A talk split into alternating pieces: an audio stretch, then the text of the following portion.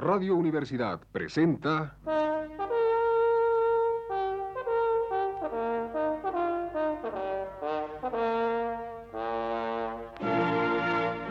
Testimonios.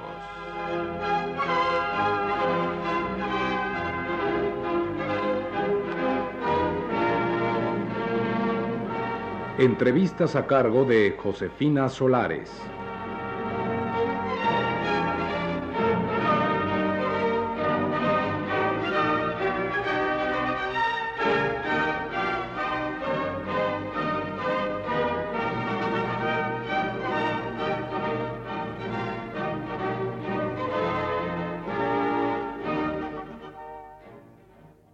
Esta noche está con nosotros el licenciado Salvador Hernández, profesor e investigador de medio tiempo en la Facultad de Ciencias Políticas y Sociales y autor del libro El PRI y el Movimiento Estudiantil de 1968, quien nos hablará de la situación actual de la sociología y la responsabilidad crítica del intelectual en México. Licenciado Hernández, ¿cómo podría explicar las diferentes corrientes o campos en que se desarrollan las ciencias sociales en nuestra época principalmente la, sociología y la ciencia política? Mire, eh, para contestar a su pregunta, deseo emplear algunas de las ideas expresadas por C. Wright Mills en uno de sus ensayos incluidos en el libro Power, Politics and People, The Collected Essays of C. Wright Mills, recopilados por Irving Lewis Horowitz. Wright Mills, en la última parte del libro, que acabo de mencionar, eh, aparece el ensayo cuyo título podríamos traducir al español de la siguiente manera. IBM más realidad más humanismo igual a sociología. Mills establece tres campos, en ellos precisa con admirable lucidez los diferentes tipos de científicos sociales. Esta división me parece valedera no solamente para los científicos sociales norteamericanos, sino también para nosotros, los latinoamericanos, o para los europeos. Mills establece como el primer campo el de los científicos, quienes se encuentran muy preocupados en ser reconocidos como tales. Entre este tipo de gente, es decir, los científicos, podemos estar seguros que se encuentran aquellos a quienes gustaría de vestir batas blancas con algún tipo de símbolo de la IBM colocado, por ejemplo, eh, digamos, en el bolsillo superior de sus batas blancas. Y fundamentalmente la tarea de estas gentes es la de hacer con la sociedad y la historia lo que, por ejemplo, los físicos han hecho con la naturaleza. Tal punto de vista con frecuencia parece descansar sobre la esperanza de que si alguien podría inventar para las ciencias sociales algún tipo, digamos, de artefacto como la bomba atómica, todos nuestros problemas humanos, como por arte de magia, quedarían resueltos.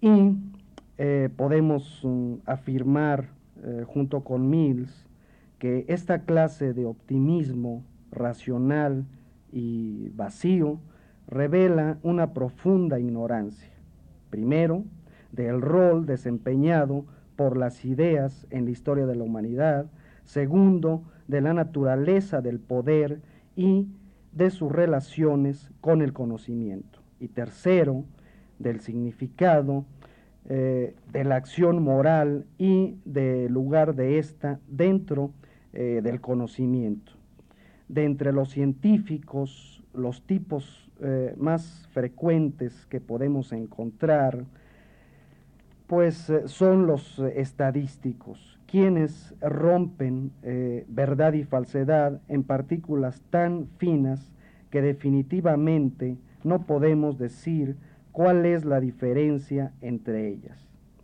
Y por el costoso mm, rigor de sus métodos, estas gentes obtienen la tribalización de los hombres y de la sociedad y de paso en el proceso trivializan también sus propias mentes.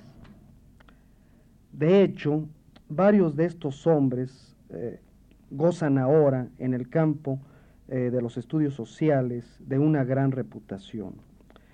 Pero eh, sucede que no han producido ningún libro, intelectualmente hablando, de alguna significación para el conocimiento de nuestro tiempo.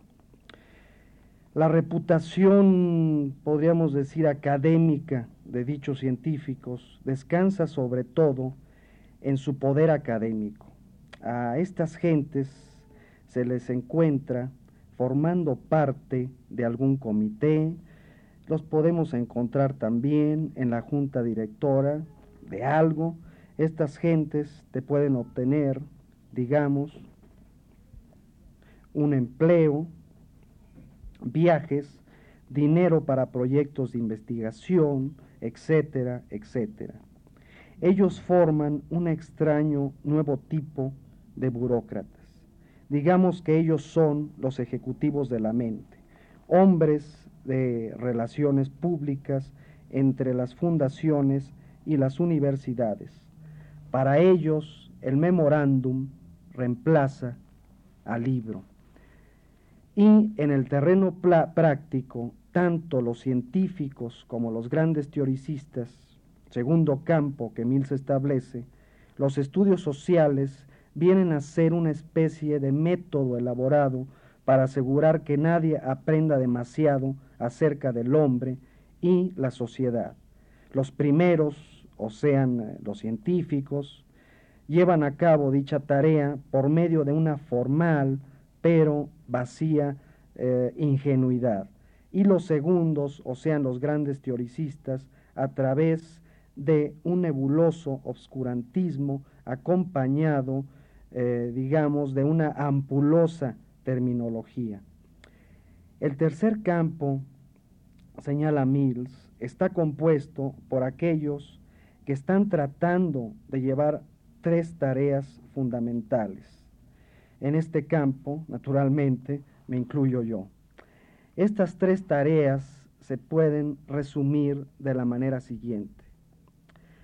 Cualquier cosa que la sociología pueda hacer es el resultado de un constante cuestionamiento. ¿Cuál primero? ¿Cuál es el significado de esto? Cualquier sea el tema que estamos examinando para nuestra sociedad como un todo y cómo luce el mundo social ante nuestros ojos. Segundo, cuál es el significado de esto para los tipos de hombres y mujeres que viven en esta sociedad.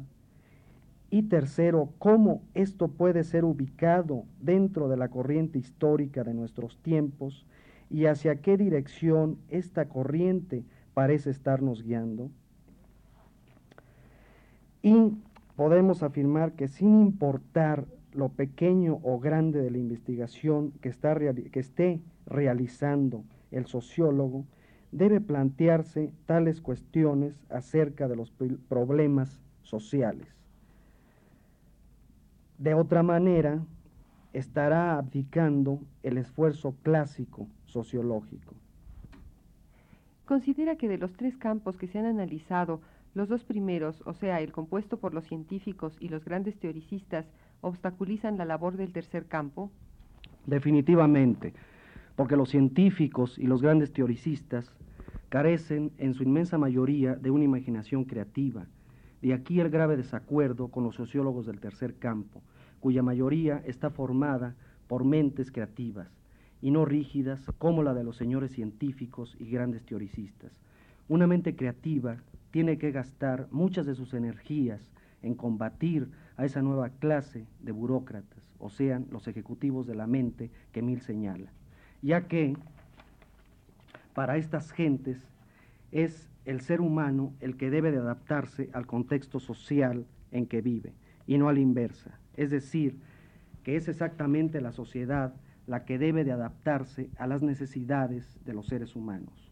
Para resumir, el sociólogo de mente creadora debe de rechazar todo procedimiento rígido y, como Mill señala, desarrollar y usar la imaginación sociológica, evitando el fetichismo del método y de la técnica. Impugnar porque cada individuo sea su propio metodólogo, su propio teórico, y que la teoría y el método como señala Mills, vuelvan a ser parte de un oficio y defender la primacía del estudio individual, oponerse al crecimiento de los equipos de investigación formados por técnicos. Se debe de ser inteligentes para poder afrontar por sí mismos los problemas del hombre y de la sociedad. Hay que evitar, como también Mill señala en su extraordinario libro La imaginación, la imaginación sociológica, el bizantino despropósito de la asociación y disociación de conceptos y la palabrería amanerada. Hay que exigirse a uno mismo y a los demás la sencillez del enunciado claro. Y por ningún motivo debemos de renunciar a nuestra autonomía moral y política, aceptando, como Mills muestra en los términos de cualquier, de cualquier otra persona, la practicidad antiliberal del etos burocrático, ni la practicidad liberal de la dispersión moral. Hay que comprender que los problemas de la ciencia social, cuando los planteamos en forma adecuada, deben comprender tanto inquietudes personales como cuestiones de orden público, biografía e historia y consecuentemente el ámbito de sus intrincadas relaciones, ya que dentro del ámbito, como Mills también nos enseña, ocurren la vida del individuo y la actividad de las sociedades. Y es precisamente dentro de ese ámbito donde la imaginación sociológica tiene su oportunidad para diferenciar la calidad de la vida humana en nuestro tiempo. Eh, ¿Cree usted que el ser humano no ha alcanzado a desarrollar su propia potencialidad, su identidad, debido a las presiones de diferentes tipos que el contexto social le impone cotidianamente y que esto nos ha llevado a la despersonalización de nosotros mismos, es decir, a nuestra enajenación? Definitivamente, pero para tratar el tema de la enajenación nos debemos plantear, como lo hace Ronald Lane, las siguientes preguntas. ¿Qué hacer? Los que de alguna manera aún estamos semivivos en el corazón a menudo fibrilado de un capitalismo que envejece, podemos hacer algo más que cantar nuestras tristes y amargas canciones de desilusión y derrota. Ronald Lane, en su excelente libro Experiencia y enajenación en la vida contemporánea, nos dice que nadie en la actualidad puede comenzar a pensar, sentir u obrar, sino desde el punto de partida de su propia alienación. No necesitamos tanto a la teoría como a la experiencia, que es la fuente de la teoría. Lane expresa con una extraordinaria lucidez que todos somos asesinos y prostitutas, no importa a qué cultura, sociedad, clase o nación pertenezcamos, ni cuán normales, morales o maduros nos consideremos. La humanidad está enajenada de sus auténticas posibilidades. Nuestra alineación se remonta a las raíces. Comprenderlo es esencial para iniciar una reflexión seria sobre cualquier aspecto de la vida interhumana actual, visto desde diferentes perspectivas, interpretado de diferentes maneras y expresado en diferentes idiomas. Este reconocimiento une a hombres tan distintos como Marx, Kierkegaard, Nietzsche, Freud, Heidegger, Tillich y Sartre. Somos criaturas estupefactas y maniáticas, ajenas a nuestro verdadero ser, extrañas entre sí y con respecto al mundo espiritual y material, locas inclusive desde un punto de vista ideal que podemos vislumbrar pero no adoptar. Licenciado Hernández, y díganos por último, ¿se podría hablar sobre la labor crítica del intelectual en México? Claro que sí. A través de, en México, a través de nuestra historia, hemos visto que varios intelectuales, no todos, afortunadamente, han seguido más a los hombres que a las ideas. Para mí, el intelectual crítico no debe de seguir al hombre por lo que éste represente en un momento dado, es decir, porque se halle en algún puesto de importancia que le dé prestigio y fama, sino al contrario, por el trabajo y las ideas que dicho hombre haya realizado. Creo que en nuestra época actual el crítico serio es aquel que, como podría expresarlo, están marcados, por un lado, por una habilidad para resistir el éxito convencional o por una habilidad para trascender el fracaso como convencionalmente definido. Para terminar, me gustaría citar una hermosa frase de Wilhelm Reich. El amor, el trabajo libre y el conocimiento son los manantiales de nuestra vida, por lo tanto, deben también gobernarla. Muchas gracias, licenciado. Esta noche estuvo con nosotros el licenciado Salvador Hernández, profesor e investigador de medio tiempo en la Facultad de Ciencias Políticas y Sociales y autor del libro El PRI y el Movimiento Estudiantil de 1968, quien en esta ocasión nos habló de la situación actual de la sociología y la responsabilidad crítica del intelectual en México. Radio Universidad presentó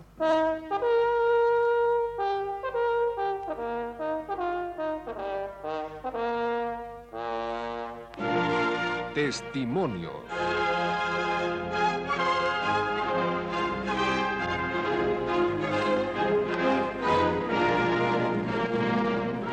Entrevistas a cargo de Josefina Solares.